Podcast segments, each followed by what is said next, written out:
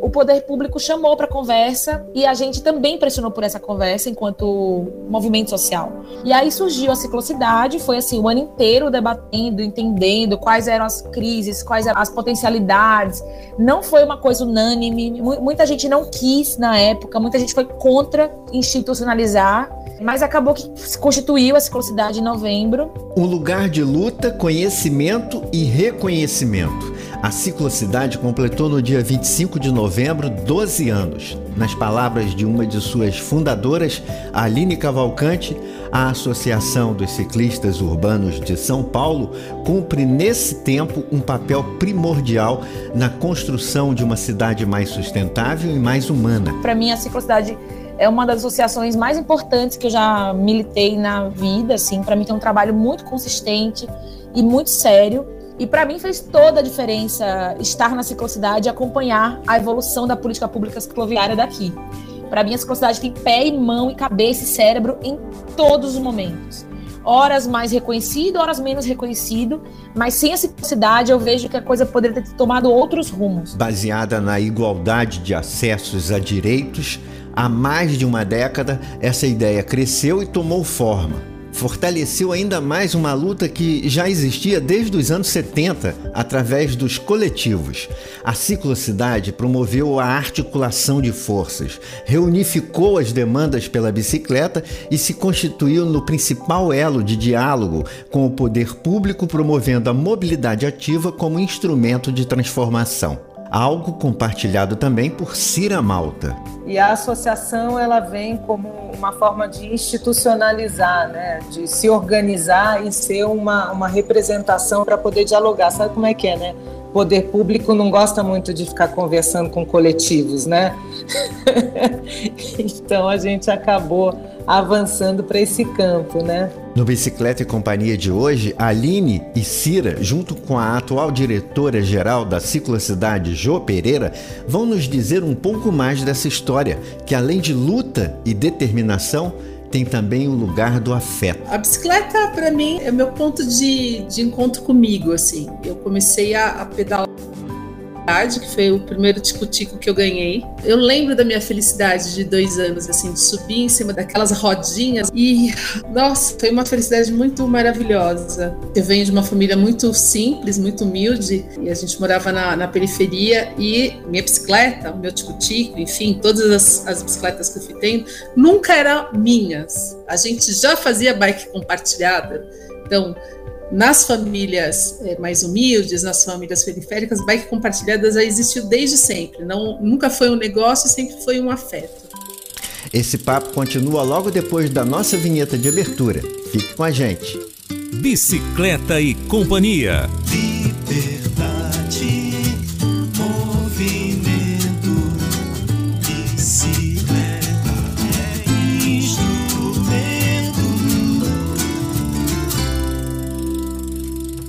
O Bicicleta e Companhia é um projeto de produção de mídia pela mobilidade ativa e a humanização das cidades a partir da bicicleta.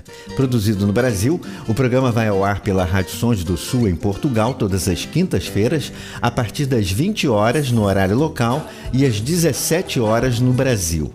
Depois, essas edições viram podcast e podem ser ouvidas em qualquer dia e hora o acesso fica nas nossas redes sociais, arroba Bicicleta e Companhia no Instagram e facebook.com barra Bicicleta e Companhia. Para entrar em contato direto com a gente, fazer críticas, sugerir pautas e compartilhar da sua experiência de mobilidade na cidade, utilize o nosso WhatsApp 21 96764 5940. Para quem está fora do Brasil, é necessário adicionar no início o Código Internacional 55 e aí sim o número 21 96764 5940.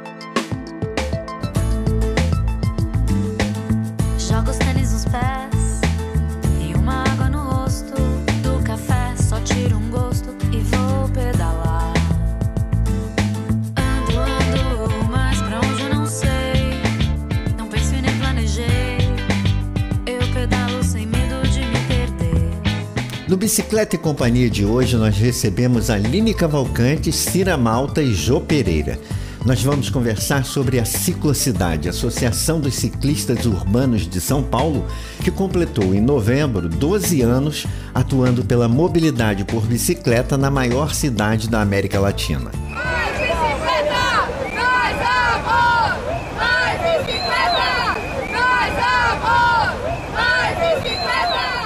A ciclocidade surgiu no mesmo ano que a violência no trânsito levou Márcia Prado, cicloativista, atropelada no dia 14 de janeiro de 2009 por um ônibus na Avenida Paulista. Na época, Cira Malta fazia parte do coletivo Pedal Verde. A gente, no mundo da bicicleta, a gente vai, vai acompanhando as vítimas da violência, vinda da carrocracia e da forma como se planeja a cidade, né? A cidade ela não privilegia o pedestre, ela não privilegia a pessoa que usa o transporte público do ponto de vista que sempre é um pedestre antes de usar o transporte público, né? Eu, por infelicidade, acabei retomando um contato, né, com a bicicleta a partir do plantio de uma árvore em homenagem a Márcia Prado que tinha sido atropelada, morta, assassinada na Avenida Paulista, justamente em função da violência no trânsito.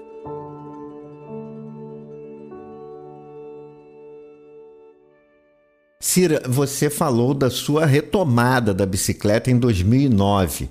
Mas essa relação com a bike começou quando? Para mim a bicicleta, ela, acho que como todo mundo, vem do afeto de criança, né, da brincadeira. Eu tive uma oportunidade da vida por conta da realidade familiar, né? Minha mãe é pesquisadora da Universidade de São Paulo e ela passou um ano nos Estados Unidos e me levou junto, né? É, a gente morou em Tucson, Arizona e era bicicleta para tudo, para fazer supermercado, para ir lavar roupa na lavanderia, tal. É uma outra realidade, uma outra experiência que eu pude é, usufruir quando criança, né? Eu tinha 10 anos, né?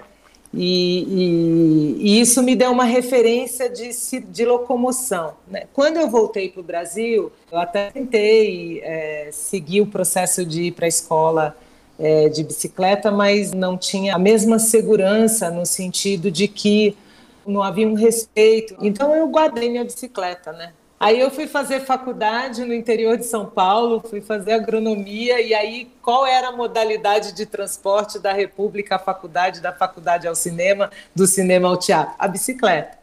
Então, aí a retomada da bicicleta na cidade de Piracicaba foi bem bacana. E você, Jô, depois do tico-tico que você falou no início da nossa conversa, como é que foi a evolução dessa sua história com a bicicleta e a vida? Eu lembro quando eu comecei a querer ir para a rua e aí já teve um não, para a rua você não vai, porque menina não pedala na rua, menina pedala no quintal.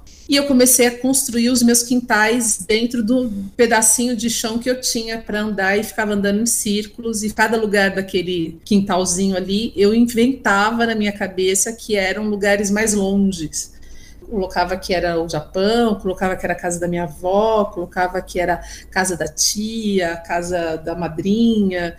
Eu ia criando, né? Era o meu jeito de me imaginar em espaços maiores. Eu não, não, imaginava que eu realmente estava fazendo do meu sonho uma prospecção do, do que eu realizaria. E aí, à medida que eu fui crescendo, eu fui, eu fui tirando esse mapa dos sonhos para o mapa da realidade e comecei a pedalar na rua mesmo, assim, saindo, inicialmente sem minha mãe saber, sem meus pais saberem, aos 14 anos e depois já usando a bicicleta para tudo, assim, para ir no mercado, para ir fazer esporte, para ir trabalhar. Então, a bicicleta faz parte do meu crescimento, assim, do meu desenvolvimento enquanto pessoa, mas principalmente enquanto mulher, assim. Eu era alegre como um rio, um bicho, um bando de pardais, como um galo quando havia quando havia galos, noites e quintais. E Jo, apesar de você ser professora de educação física, esse estranhamento das pessoas em relação a você, mulher, pedalando, persistiu ainda durante um tempo. Eu lembro muitas vezes chegar em lugares e as pessoas falam assim: ah, mas é, você vem de bicicleta? E eu achava estranha aquela pergunta. Falou, nossa, eu venho aqui fazer exercício físico, dar aula, e as pessoas acham estranho eu vir de bicicleta. Aí todas as perguntas, né? Você não tem medo? Você E eu não. Na verdade, eu, eu nunca tive medo de andar de bicicleta no, na rua, nunca tive. E acho que até fui muito afoita. Já fui atropelada três vezes por taxista e continuei pedalando e vou continuar pedalando até ir embora desse planeta aqui, porque a bicicleta é, é um lugar que é nosso mesmo, assim, é, é, um lugar de liberdade, é um lugar de alegria, é um lugar de terapia, são vários lugares num lugar só. Aline, a bicicleta também te dá essa sensação de liberdade? Para mim, eu pedalo como ato político, como ato de resistência. Desde a morte da Marina, que é uma grande amiga nossa, né, da ciclocidade e da vida, desde a morte dela, o assassinato dela no trânsito, eu ainda tô com muito receio e tô respeitando esse processo, sabe, internamente. Então, toda vez que eu pedalo hoje, assim, agora tem sido um esforço de fazer minha vontade prevalecer, de exercitar meu direito, de não desistir, porque a bicicleta para mim é uma ferramenta de transformação pessoal muito grande, assim, pessoal e para cidades. Mas individualmente a bicicleta me faz muito bem, como a Jo falou. É uma terapia, é uma forma de conexão com o próprio corpo, com a cabeça, é um momento de me desconectar um pouco dos problemas. E Cira, esse olhar para o papel social da bicicleta fazia parte também das suas reflexões no pedal verde. A bicicleta para mim ela é esse elemento da felicidade da infância, tão bem descrito pela Jo, porque é bem isso mesmo, né? Passando por altos e baixos no cotidiano, com referências que eu construí, que eu olho e falo assim, gente, a gente podia, em plena crise ambiental, etc. e tal, a gente podia se permitir conviver com a bicicleta na rua, num planejamento melhor, mais bacana de cidade do que o que a gente tem. E para mim é isso, a bicicleta é esse momento de criança, de infância, alegre, feliz, de liberdade, de tristeza por conta de pessoas que eu conheci e que, e que se foram, e toda a efervescência da mudança de paradigma, tipo assim, aquela cidade, o que essa cidade quer ser quando crescer, né? E crescer significa amadurecer e tomar consciência. Então, a bicicleta para mim é meio esse lugar subversivo, esse lugar de vamos transformar o mundo. Aqui possível se a gente quiser. Aqui um outro mundo é possível se a gente quiser. E se a gente não tem braços suficientes para transformar o mundo inteiro, a gente faz tudo para transformar aquele pedacinho que a gente convive no dia a dia. Aline Cavalcante, você que fez parte da primeira gestão da Ciclocidade, conta pra gente como isso aconteceu. O que, que eu percebi é que existia uma potência muito grande no movimento social da bicicletada, vários coletivos se formando, coletivos como a Cira trouxe do Pedal Verde, Aí quem estava militando no feminismo foi para as pedalinas, quem estava militando na questão de ensinar a pedalar foi para o Bike Anjo. Vários coletivos saíram da bicicletada e estavam crescendo. E aí, a partir também da morte da Márcia, uma necessidade muito grande de conversar com o poder público. Porque o poder público, além de não gostar muito de falar com as pessoas, em geral ele não fala com pessoas físicas, né? Ou pelo menos as pessoas físicas que lutam por causas coletivas, né? Em tese é assim, mas na prática a gente não conseguia falar com o poder público enquanto bicicletada, enquanto Aline, Cira, Jo.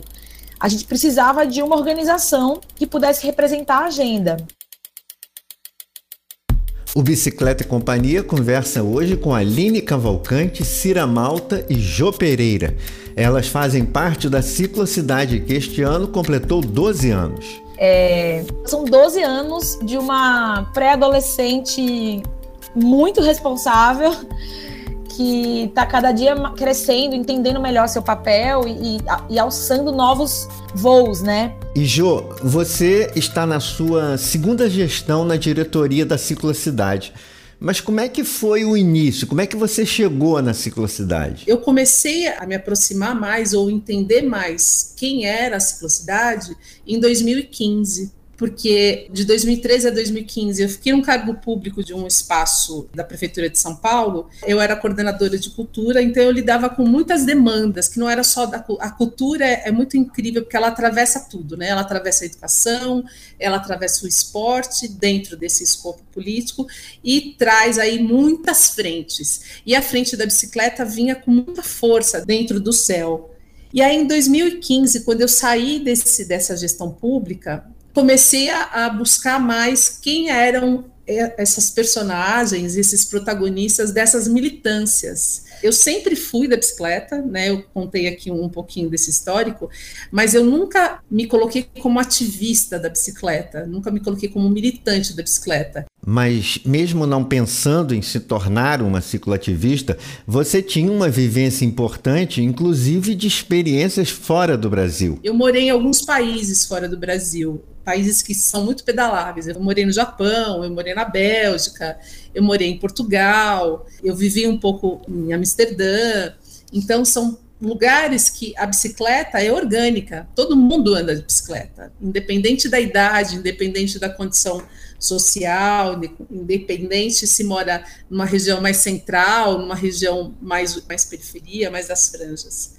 E aqui em São Paulo, eu via muito essa pegada da bandeira da bicicleta da galera playboy. Isso me incomodava demais. Eu falava, mano, quem anda mais de bicicleta nas cidades são as pessoas que moram nas franjas, são as pessoas que moram na área rural. Então, a gente tem que trazer para a conversa também essas pessoas das franjas da cidade, essas pessoas das áreas mais afastadas, além das franjas, essas áreas quase rurais da cidade que essas pessoas têm de fato uma vivência com a bicicleta e com as realidades dessa mobilidade, desse transporte, que quem mora nas regiões centrais não tem. Quem mora nas regiões centrais, vamos falando aqui de São Paulo, a gente tem aí a maior malha de infraestrutura cicloviária da cidade. Está concentrada, muito diferente das, das franjas da cidade que a gente tem. Foi feito aí, somente no governo Haddad, lá de 2016 foi feito essa, essa expansão, mas uma expansão muito pequena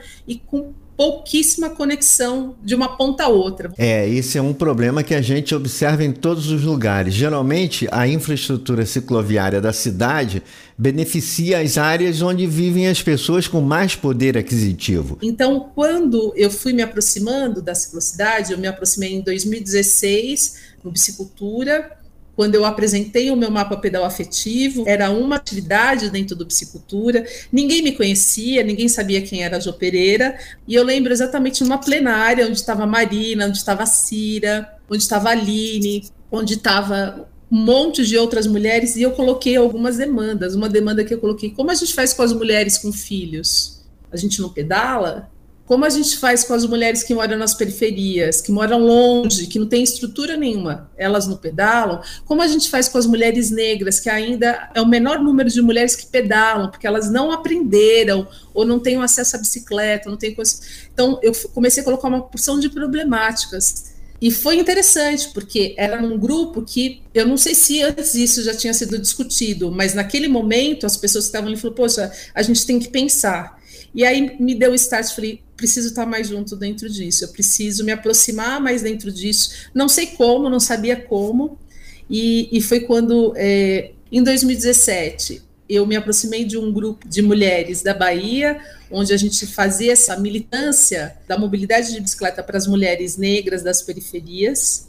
Aí, em 2017, a Ciclocidade é, começou a fazer um projeto muito importante pelo GT Gênero, que foi o Feminismo sobre Duas Rodas. E foi dentro desse projeto que eu me aproximei mais dentro da ciclocidade e me aproximei trazendo essas tensões. E dentro desse recorte tem uma questão racial, e essa questão racial atravessa tudo, através da questão de ter ou não ter uma bicicleta, de saber ou não saber andar de bicicleta, de buscar ou não buscar direitos em relação a eu poder estar nesse espaço público, que também é meu espaço. Então foi quando eu fui me aproximando e vendo que as coisas que eu tinha para dizer e para somar eram também importantes. Essa dinâmica de pensamento foi o que fez também você se aproximar da ciclocidade, inclusive com o incentivo da Aline. A Aline ficou lá, Jô, você tem que estar mais dentro da ciclocidade, Jô, você tem que vir para a ciclocidade. A gente precisa trazer esse gás, essas discussões que você traz e tudo mais. E foram os, os primeiros seis meses foram seis meses de aprendizado, porque Aline e Cira sabe que eu, eu faço uma crítica, mas também trago uma crítica construtiva para isso. Existe um mobility case na discussão da, da mobilidade que afasta muitas pessoas na participação. E eu fui entender esse mobility case primeiro, para daí eu colocar as prerrogativas que eu achava que, que, poderiam somar nessa expansão de pessoas participando, essas pessoas que nunca são escutadas. Então, essas personagens, personalidades que eu fui trazendo de importância para a ciclocidade foi muito muito abraçada para o núcleo duro da ciclocidade que estava naquele momento e entendido que a gente precisava sair desse núcleo zona oeste ou classe média, branquitude da cidade que estava linkada à, à diretoria da, da, associação, a gente também ir até o lugar dessas pessoas e fazer essas, esses lugares de troca. E é isso que a gente tem feito, principalmente aí de 2017 até 2021, cada vez mais. Então, esse é o panorama que, que eu sinto, assim, da, da minha aproximação com a ciclocidade. Junto comigo sempre tem a Aline, com o Yuri, com o Flávio e com as outras cabeças pensantes foi muito importante para entender essas necessidades, né, essa ampliação para fazer essa tensão na política pública, tensão na gestão pública, porque a gestão pública ela olha para aquilo que tem o holofote. Lançar luz sobre isso amplia o universo da mobilidade ativa da bicicleta e, de fato, inclui a questão do planejamento urbano em uma cidade mais humana. Seria por aí, Cira? Quando a gente fala dessas coisas, a gente não pode perder o eixo central da lógica de ordenamento da nossa sociedade, que ela é patriarcal, branca, casa grande, senzala. Não cai do céu essa diferenciação entre centro e periferia. Ela existe porque existe essa diferença como diz o Gessé de Souza, de uma elite do atraso. Então, todo o processo de ordenamento do rural e do urbano no nosso país, ele é um reflexo de estruturas de Estado e de sociedade muito fortes, onde a predominância e o olhar é esse. Para dar um exemplo, todas nós mulheres, principalmente aquelas que já tiveram filhos ou cuidam de algum idoso, sabe que é muito possível que uma mulher que está caminhando na rua, ela está cheia de sacola, e deve ter um idoso ou uma criança pendurada nela. Você imagina que o planejador na cidade de São Paulo, na gestão Kassab, inventou que o pedestre tinha que fazer o gesto da mãozinha para os carros pararem. Cira, me desculpa interromper, mas essa ideia da mãozinha do pedestre também chegou ao Congresso. Em 2017, a senadora Cristiane Yared defendeu isso na Comissão de Viação e Transporte. Ela que perdeu um filho para a violência no trânsito por irresponsabilidade de um motorista dirigindo em alta velocidade e bêbado. Quando nós damos esta possibilidade de ser visto, ah. então nós estamos dando para ele mais uma chance.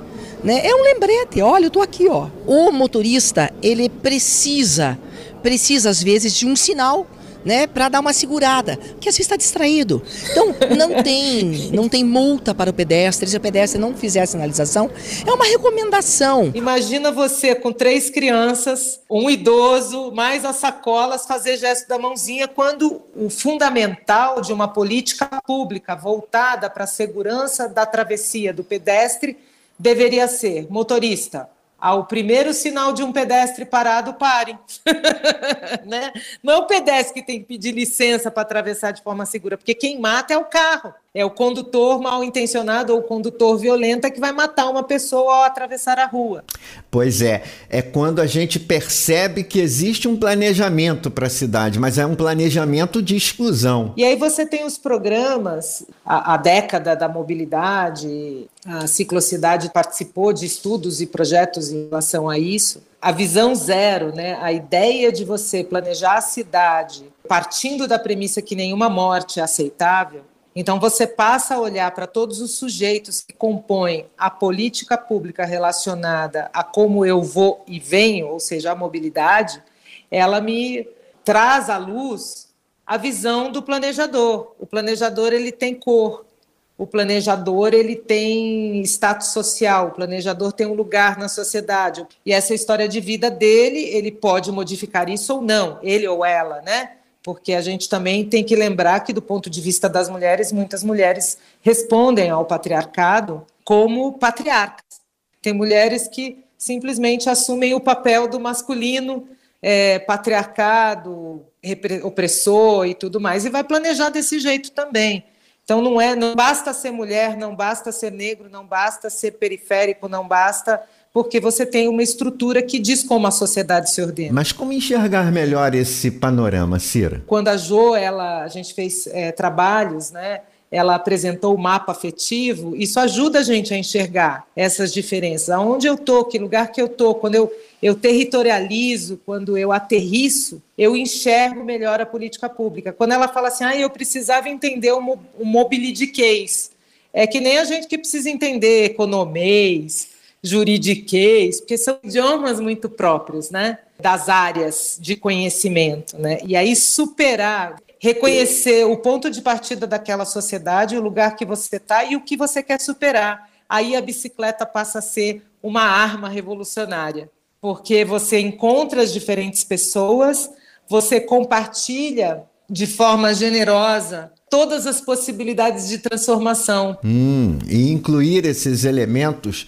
na agenda do ciclativismo tem sido um papel da ciclocidade nesses 12 anos, através de projetos, pesquisas, estudos e articulação com outros coletivos, a Associação dos Ciclistas Urbanos de São Paulo tem feito isso. O Mão na Roda é um exemplo. A oficina do Mão na Roda, cara, que entra gente de tudo quanto é tipo, né? E as oficinas itinerantes que vão para a periferia, é bem fantástico. Do ponto de vista da política pública, eu entendo que a gente precisa reconhecer onde estamos, saber qual é o ponto de partida dessa sociedade para a gente poder mudar, para a gente é, caminhar a passos largos. Às vezes a gente caminha passinhos pequenos, com rodas, com rodadas e viagens pequenas, mas a gente vai pedalando e vai mudando. Você também vê assim, Aline? Eu sinto que o, uma das coisas mais legais da bike para mim foi conectar uma galera do online com a praça, com o espaço físico, com o debate presencial. E nesse sentido, os encontros da mão na roda, as bicicletadas, as horas que a gente se encontrava eram muito legais e muito produtivas, porque tirava um pouco essa linha do online, das rodas de conversa online, dos fóruns online, para prática, né? Eu sou tão feliz, vamos dividir os sonhos que podem transformar o rumo da história. Vem logo que o tempo voa como eu. O Bicicleta e Companhia destaca hoje os 12 anos da Ciclocidade, Associação dos Ciclistas Urbanos de São Paulo. Você pode saber mais sobre esse trabalho no site ciclocidade.org e através do Instagram e Facebook da associação. Para mim, a Ciclocidade é uma das associações mais importantes que eu já militei na vida. Assim, para mim, tem um trabalho muito consistente e muito sério e para mim fez toda a diferença estar na ciclocidade e acompanhar a evolução da política pública cicloviária daqui. Para mim, a ciclocidade tem pé e mão e cabeça e cérebro em todos os momentos horas mais reconhecido, horas menos reconhecido, mas sem essa cidade eu vejo que a coisa poderia ter tomado outros rumos. Além da Aline Cavalcante que você acabou de ouvir, estamos também com a Cira Malta e com a Jo Pereira, atual diretora-geral da Ciclocidade. São três mulheres importantes para o cicloativismo, o que nos leva a querer saber sobre a participação das mulheres na defesa da cultura da bicicleta. Aline, a mulher sempre teve essa voz forte entre os ciclistas? No começo a gente pensava de um jeito, éramos mais jovens, tínhamos outras visões de mundo e a coisa foi amadurecendo e se complexificando, os debates mais acalorados.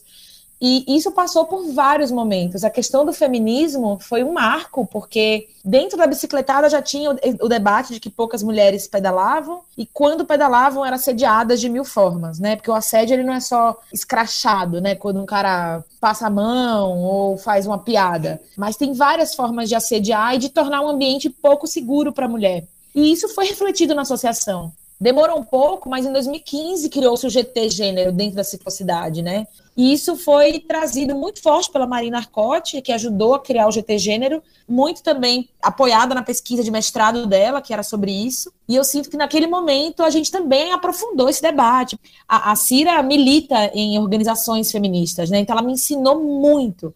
Então, desde 2015, eu sinto que a ciclocidade tem a duras batalhas mesmo, porque não é fácil. Tem tentado trazendo mais mulheres, a gente conseguiu emplacar paridade de gênero em vários GTs, nos conselhos participativos que a gente atua, tentando sempre fazer um, um, uma participação paritária. Agora a gente também está complexificando mais o debate para tentar trazer a paridade racial também para ciclo e para os espaços que a gente ocupa, para os eventos que a gente participa. Então, nunca foi fácil, uma luta diária mesmo, assim. E a luta contra o racismo também guarda semelhanças com a batalha das mulheres em todos os campos da sociedade. Eu sinto que nesse momento agora a luta está na questão racial que, cara, desde que a Jo assumiu a diretoria, é a segunda gestão, né, segundo ciclo que a Jo tá na diretoria, é impressionante, assim, eu nunca tinha percebido o grau de violência, o grau de racismo que a gente tem e como a nossa cabeça opera no, no racismo o tempo todo. Assim. E às vezes eu erro, o, a nossa equipe interna da gestão erra, comete falhas, topa algumas coisas que são preconceituosas. Então, e é uma luta, assim, a gente conversa e fala, não, isso está errado, vamos refazer, não vamos aceitar isso, porque gente, é, é, o, o, racismo é tão absurdo que às vezes quem é branco não percebe, né? E, está errado, e tem que ser refutado mesmo. E infelizmente eu sinto que as pessoas negras têm tido essa luta cansativa mesmo, porque cansa você ter que ficar militando o tempo todo, se impondo, né, tendo que escancarar o óbvio. Então eu sou muito agradecida a Jo, né? Eu acho que a Cira teve um papel na minha vida muito importante na questão do feminismo e a Jo agora na, em relação às questões raciais e de etnias, que para mim é uma escola, assim. Eu que aprendo muito, para mim assim, é uma honra enorme participar da associação ao lado dessas mulheres. E agradeço muito a Jo pela paciência de fazer isso com a Ciclo e tá levando a gente para outro patamar mesmo. Assim, Já que você tocou nesse ponto do racismo e trouxe mais essa importante contribuição da Jo para a Ciclocidade. Se deixar, fico aqui babando ovo o dia inteiro. Uhum. E eu sou fã dela também. sem ela, sem ela, minha vida não, não, não tem sentido. Ah, meu Deus.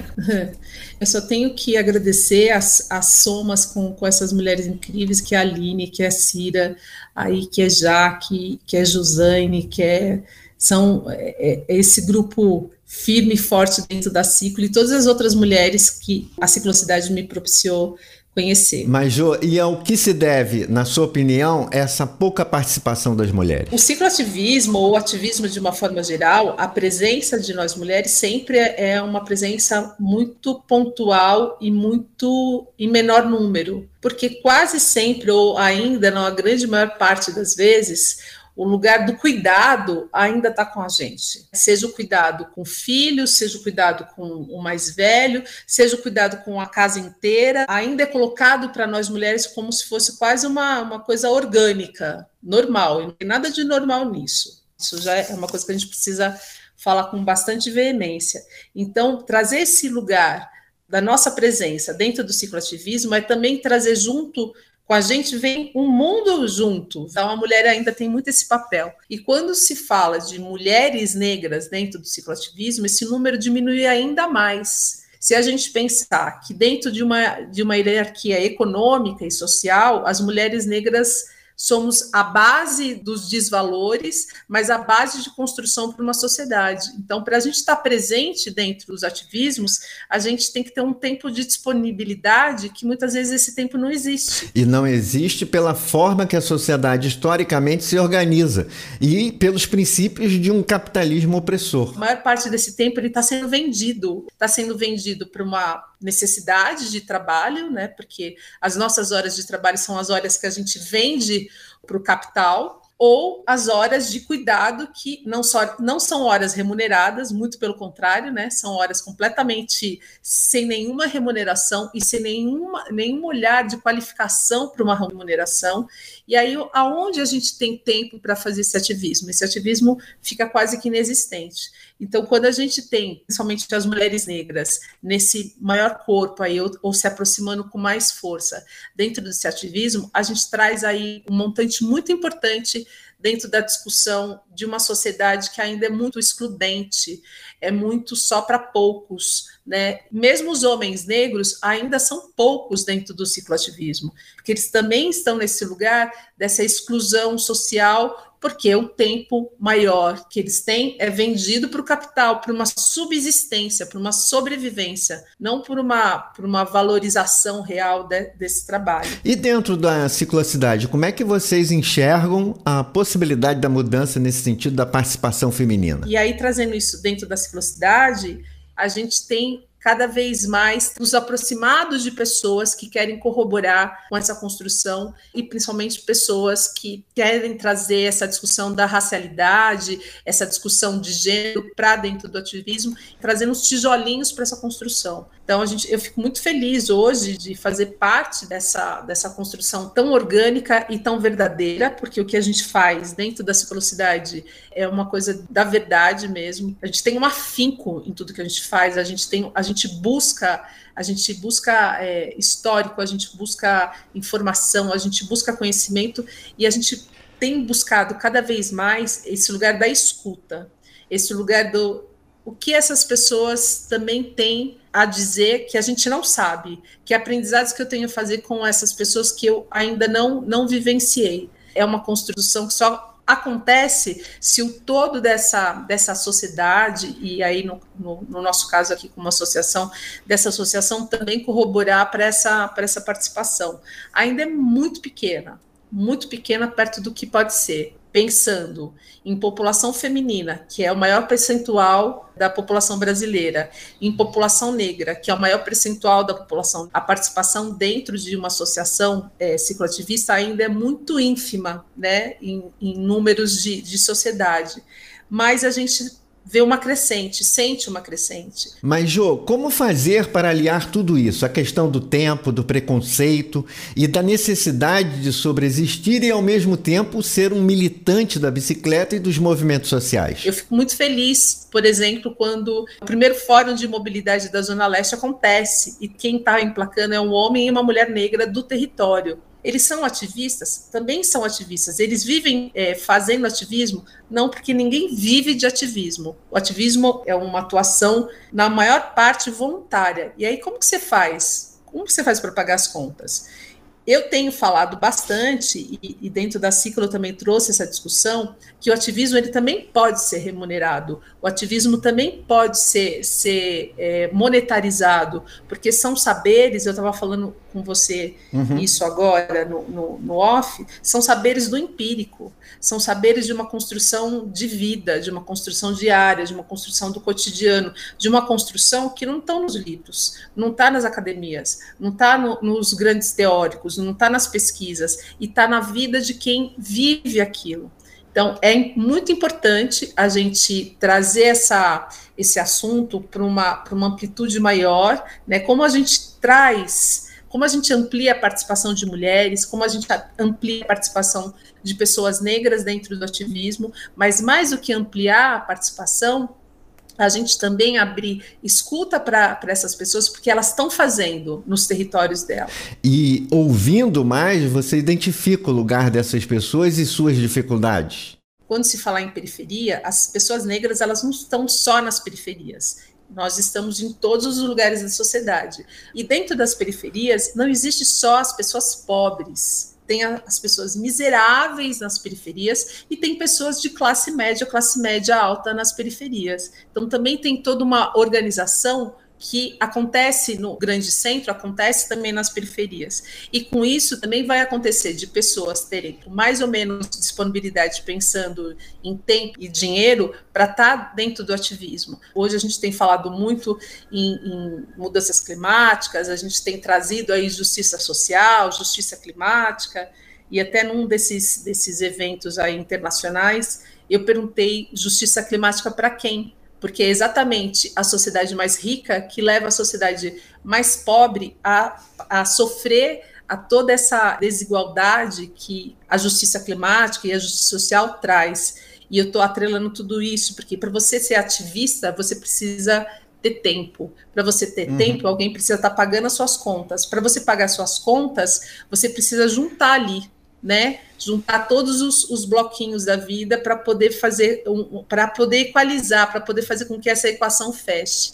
E ainda essa equação não está fechando. E entre os iguais, entre os grupos que sofrem essa opressão e possuem lutas semelhantes, é mais fácil que, por exemplo, homens negros sejam aliados na luta da mulher negra? A gente tem uma formação social, e você trouxe bem isso, que é uma formação social de guerras, de oposições, não de somas. Começa uma, uma estruturação de não ter sororidade entre as mulheres, né? Quem criou isso? capital e o patriarcado, com todo o projeto de desconstrução. Ah, os homens não podem apoiar as mulheres, porque senão quem vai cuidar para eles estarem fora, estarem nas ruas?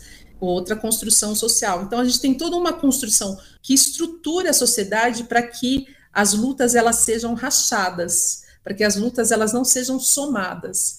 Mas a gente tem sim pessoas que somem.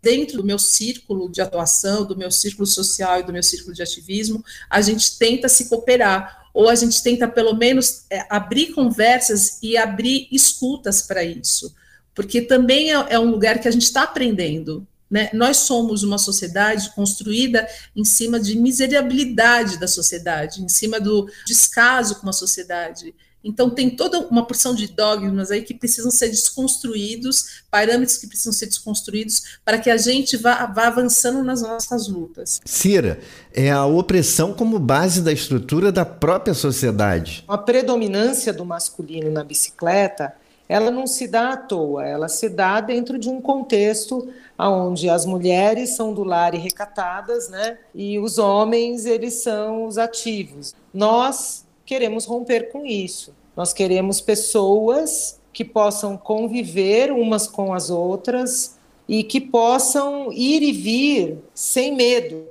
Inclusive, a primeira reunião nossa foi muito interessante, porque a gente queria transcender a questão de gênero do ponto de vista só de feminismo e mulher. A gente foi para o campo também do trans.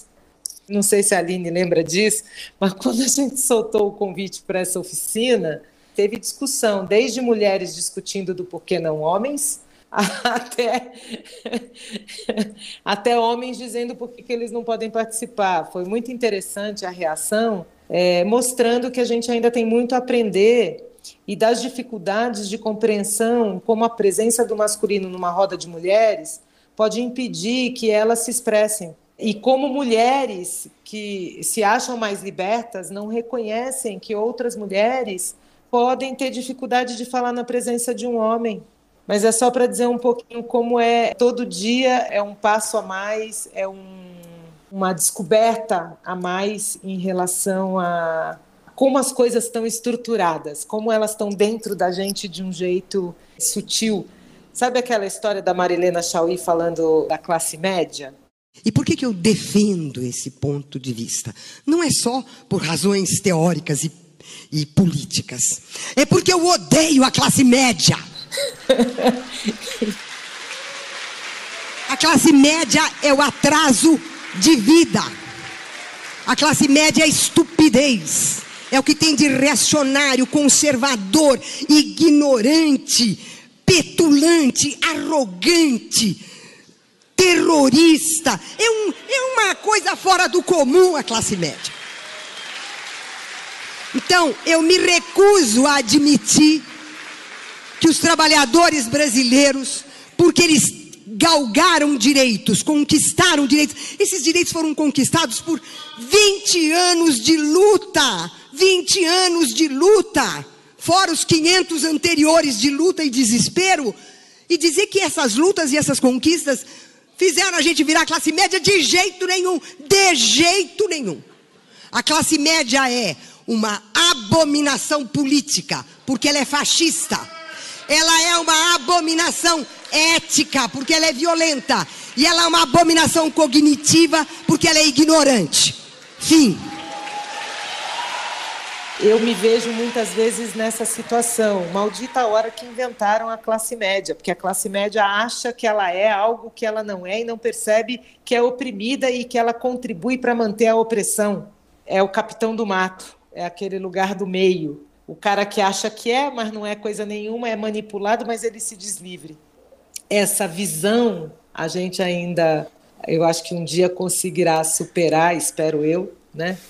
Para a gente ter uma sociedade melhor, onde a gente possa pedalar sem medo. Nós já estamos quase no final, mas a Jo Pereira, diretora-geral da Ciclocidade, tem um compromisso importante agora e por isso nós vamos nos despedir e agradecer a ela a generosidade em nos atender e compartilhar da sua experiência. Eu não faço nada sozinho em lugar nenhum, né? Então, para a gente trazer hoje dentro da ciclocidade essa luta antirracista, antissexista, essa luta antimachista, trazer toda uma mobilidade com essas pautas de, de lutas que não nos conferem como lugar que não existe, eu tenho que ter pessoas que somem com isso. E não só as pessoas negras, não só as mulheres. Os homens têm que estar também nessa luta, as pessoas brancas têm que estar também nessa luta, porque a gente não ganha nenhuma guerra sozinho.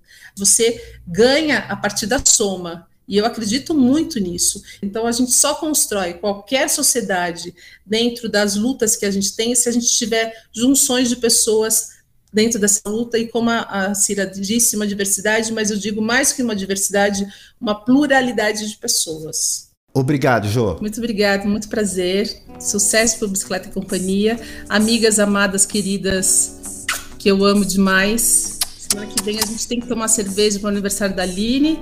Um beijo. Beijo. Tchau. Beijo. Nós somos mulheres de todas as cores, de várias idades, de muitos amores. Lembro de Dandara, mulher foda que eu sei. De Elza Soares, mulher fora da lei. Lembro Anastácia, valente guerreira.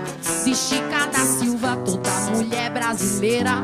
Crescendo oprimida pelo patriarcado. Meu corpo, minhas regras, agora mudou o quadro. Mulheres cabeças e muito equilibradas. Ninguém tá confusa, não te perguntem nada. São elas por elas. Escuta esse samba que eu vou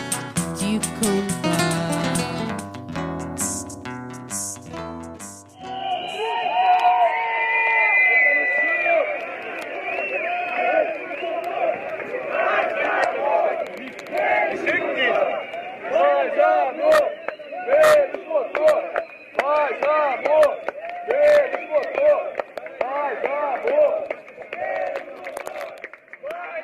Vamos fazer silêncio.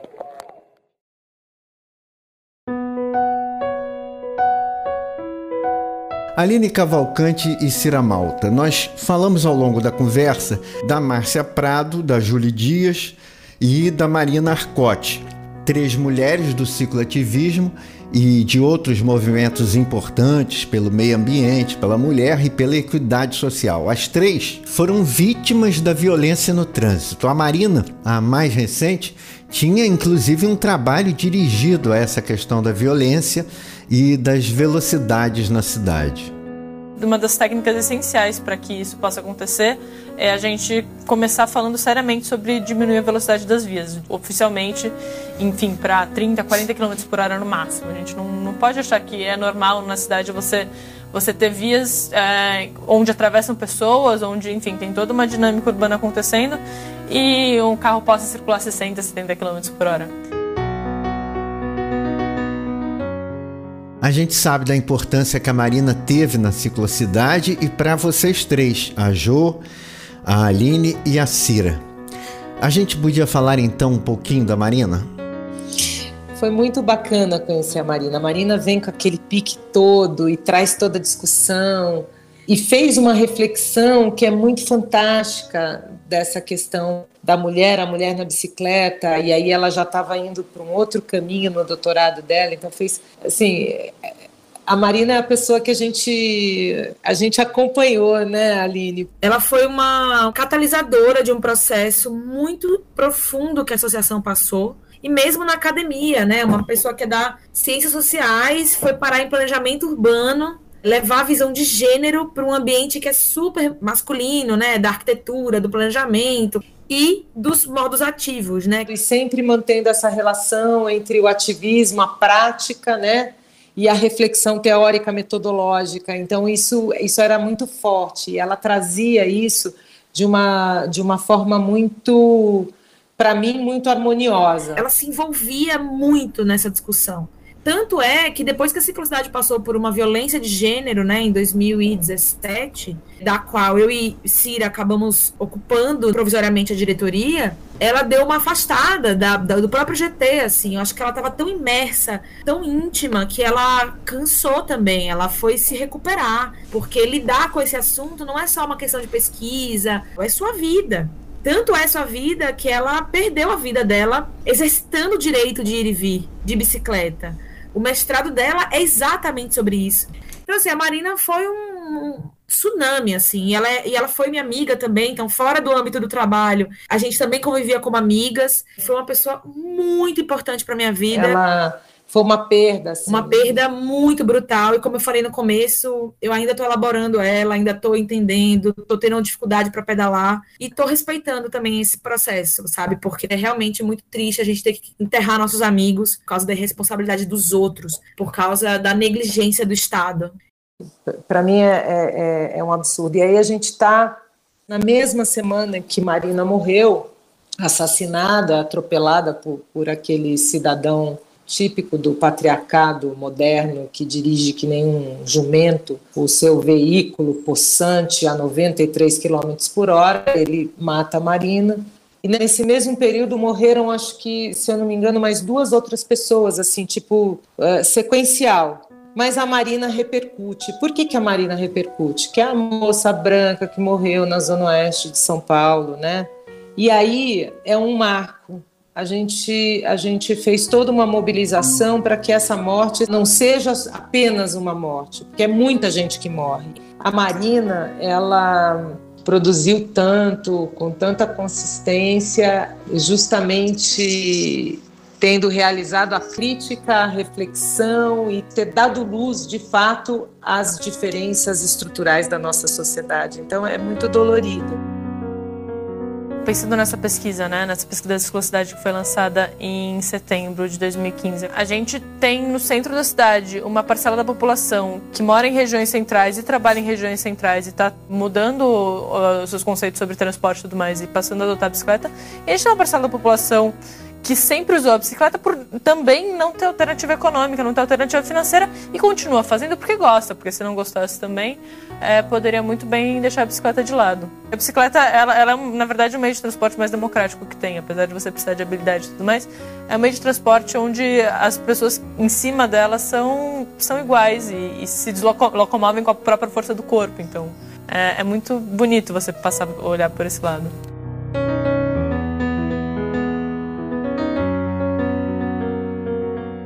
Eu acho que temos que refazer nosso sistema econômico, implodir, superar, porque no capitalismo, o machismo e o racismo, eles são o que estrutura o capitalismo. Sem o racismo, sem a exploração da mulher, dos negros, indígenas e da natureza, não existe capitalismo. E fico muito orgulhosa de ver mais mulheres jovens chegando, mães tendo essa vontade de militar por cidades melhores, pessoas negras e pessoas LGBTs. Eu fico muito feliz de ir na rua e ver mais mulheres pedalando. E agora fico muito feliz de ver que a gente não tem controle sobre o movimento mesmo. Tá mais diverso, tá mais plural e tá mais desafiador também.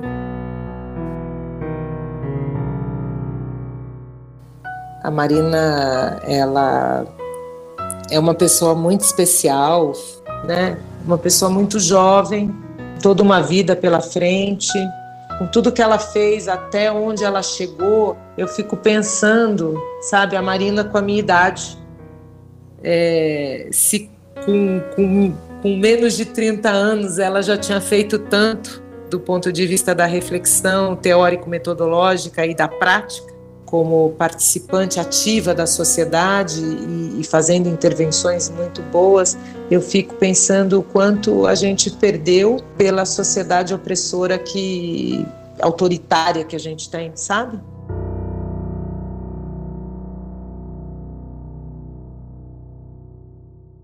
É juntar esses caquinhos e buscar se unir para continuar essa luta, que eu tenho certeza que a Marina quer que a gente continue. E, enfim, que a gente continue a pedalar, que a gente continue a usar a bicicleta e mudar a cidade através do uso da bicicleta e do caminhar e, e de estar exposto à rua desse jeito.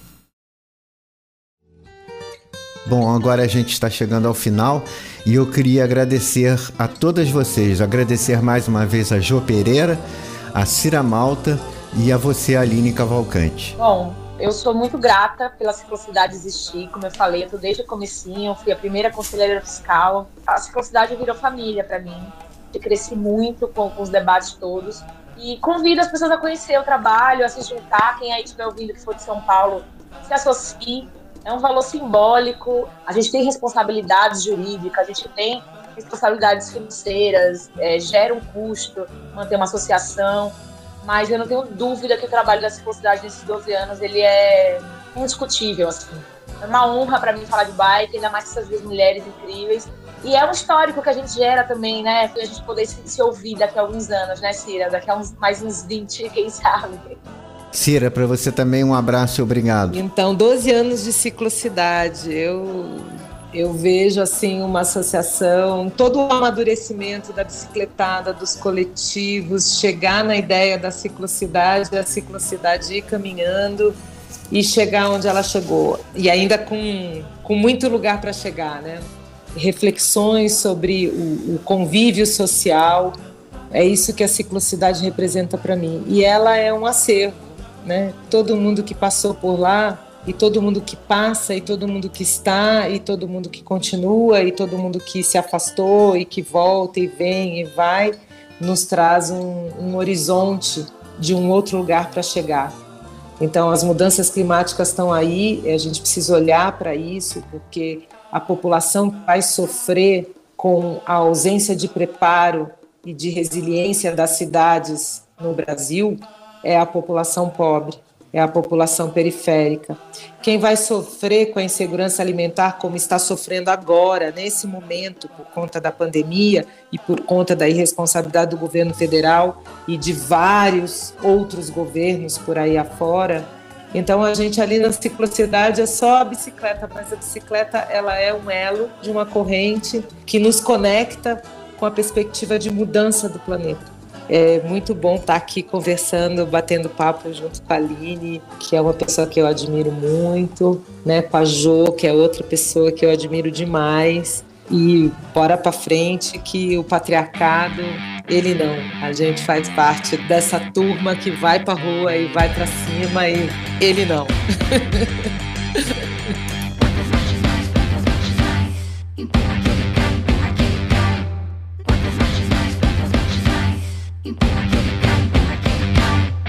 Parabéns à Ciclocidade pelos 12 anos e que eles se multipliquem. E se você quiser saber mais sobre a ciclocidade, acesse o site ciclocidade.org.br e siga a associação nas redes sociais, Instagram e Facebook. Essa edição especial encerra o ciclo de 2021 aqui no Bicicleta Companhia. Está chegando o final do ano e queremos reiniciar em 2022 com a sua companhia, com a sua audiência. A gente volta na semana que vem e depois na outra, fazendo uma retrospectiva do que foi esse período aqui na Rádio Sons do Sul. Obrigado a todos. Sigam a gente no Instagram e Facebook. No domingo, às 10 da manhã no Brasil e uma hora da tarde em Portugal, tem a reprise desta edição. Se você gostou, ajude-nos a divulgar. Até semana que vem. Bicicleta e Companhia. Quantas mais, quantas mais.